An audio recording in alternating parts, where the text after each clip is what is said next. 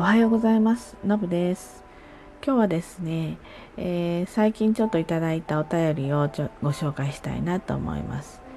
まず最初にジャシさん、えー、おはよう。いつも楽しみに聞いています。いつもなるほどなとか面白いなとかいろいろと感想を持っていますが、えー、今回のテーマは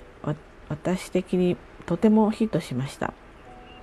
えー、いつもにましてノブさんの信念と実実践から来るスカッとする言葉たちに心が動かされました。どちらかというと自分も前向きにチャレンジしている方かなと思っていますがまだまだやれることがあるはず。やらないで止まっていることがあるなぁと目を覚まされた感じです、えー、今朝も元気に頑張れそうです。ありがとう。えー、こちらの方は女性でねあの同世代の人なんですよねあのとってもいつも元気な前向きな人ですねあのお仕事としてはね結構大変なというかやりがいもあるけれどもストレスのかかるねお仕事してるんだけれどもそれでもいつもはつらつとあの笑顔必ず笑顔でいる人ですね。あのなかなかねあのいつも笑顔でいるってとっても大変なことだと思うんですよ。あのなかなか笑顔になりたくない時もあるのでねなんですけれどもそこは崩さずに生きてきている人ですよねだから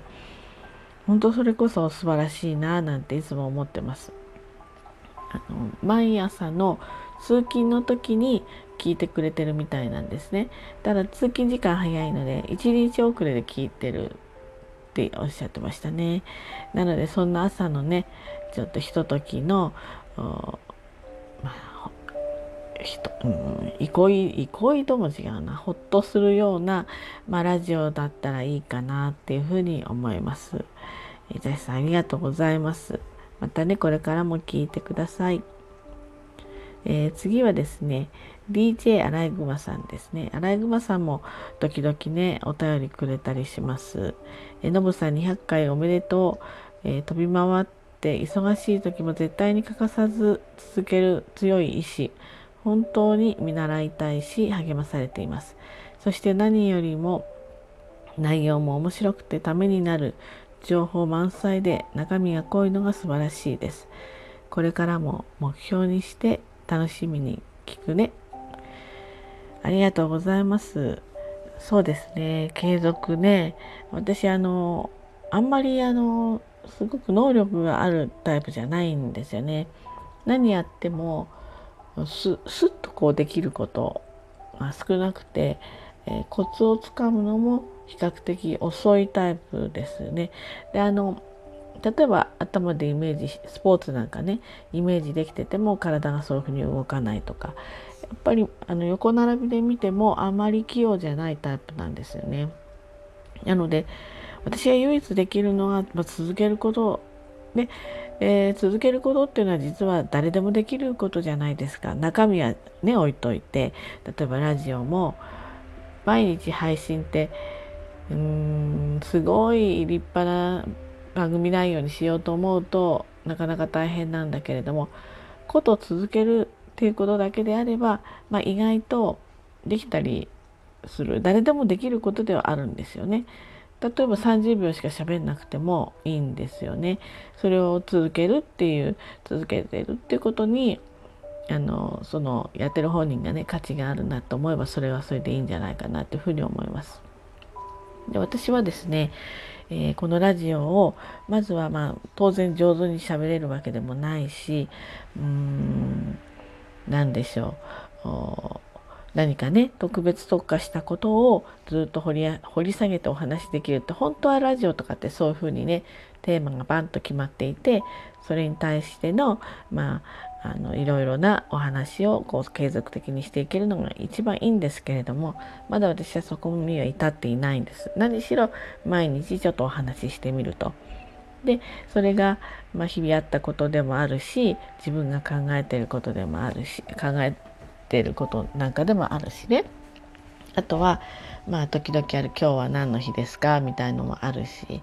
まあ、いろんな側面を持って取り組まないとなかなか毎日って難しくて今210とか220近くなってるのかなこの配信も。なのでやっぱりネタがね一番大変なんだけど私としては、えー、毎日続けますっていうことで11月の25ぐらいにスタートしたんですね。でまず1年365回前後になると思うんですけれどもこれを続けていきたいなっていうふうに思っているんです。で続けてる中で、えー、何かが生まれてくるんじゃないかとちょっと期待していてね例えばお話がもうちょっと上手になっていったりとかそれから、えー、その絞っていくようなお話のテーマがねこうなんとなくこうイメージつくとかねそういう形で少しずつ育てていけたらいいかなというふうに思ってます。ですのであの継続ね素晴らしいって言っていただけるんだけどまあ逆を返せば、まあ、継続することしかできないっていうことなので、えまずはこれを、うん、ちょっとクリアしていきたいなっていうふうに思います。でもね本当にこう続けてるってこととか、まあ、あと内容もねあのいいっておっしゃっていただいてますけどこういう言葉がねとっても励みになるので嬉しいです。いつも聞いていただいてね本当ありがとうございます。そして、えー、最後はですね、えー、荒野さんですね、えー、参考になるお話をありがとうございます。僕も自分の考え方が偏っているということを自覚しつつはっきり主張するタイプですのでいろんなものを摂取した方がいいなと考えを改めるようになりつつあります。また拝聴させていただきます。ありがとうございます。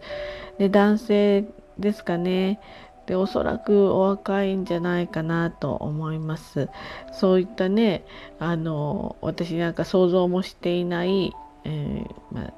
まあ、リスナーさんですよね。本当にね、ありがたいなと思ってます。こんなちょっとおばさまのね、あの、のぶとい声でお話ししてますけどね。で、あの、あの考えが偏ってるっていうふうにね、書かれてますけど、偏ってるっていうよりも、あのおそらくお若いんだと思うんです。自分のあの考えがあきっちりこう明確にあるってことだと思うんですよね。ででただやっぱりそこはあのもしかしたらあのまだねお若ければ私たち私のように58歳とかになってくるとその偏り考え方がもう少し柔軟になってきたりあこういうこともあるんだなとかこういう人もいるんだなとかこういう考え方もあるんだなっていうのをもうちょっと幅広く、うん、経験の中からね拾えるようになってくると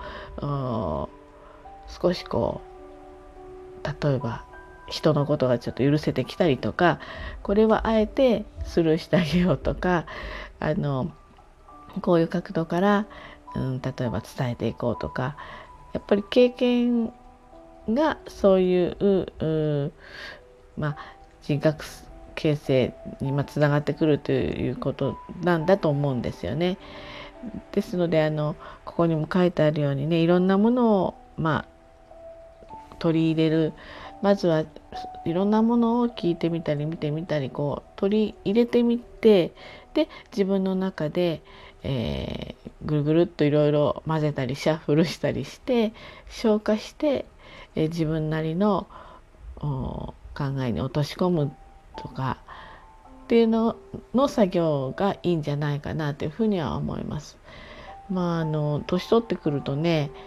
まあ、老害って言われるようなこともあるんだけれどもうん逆に年齢を重ねたことで、えー、例えば多少いろんなことが分かってくるわけなのでねこれからの時代を担っていく若い人たちやっぱりあの若い中で生きていくっていうのはもう楽しいけれども大変な部分もあるからね。そういった、えー、ちょっとま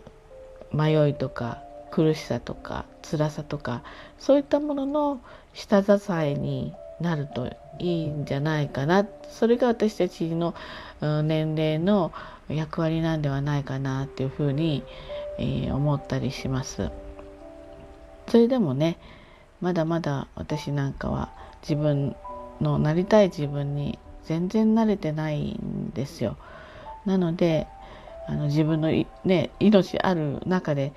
なりたい自分になっていけるかはわからないんだけれどもそのために日々チャレンジ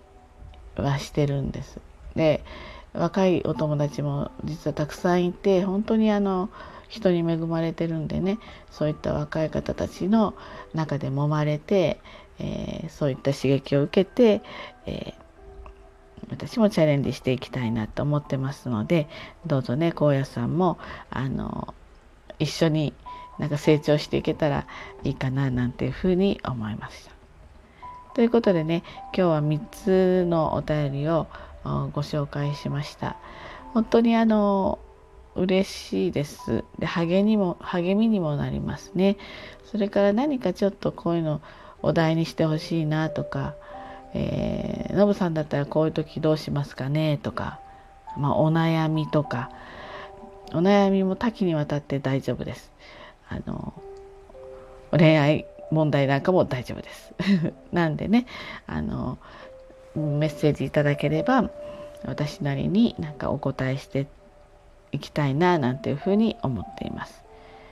ということで、えー、今日もね一日頑張ってまいりましょう。じゃあねバイバイ。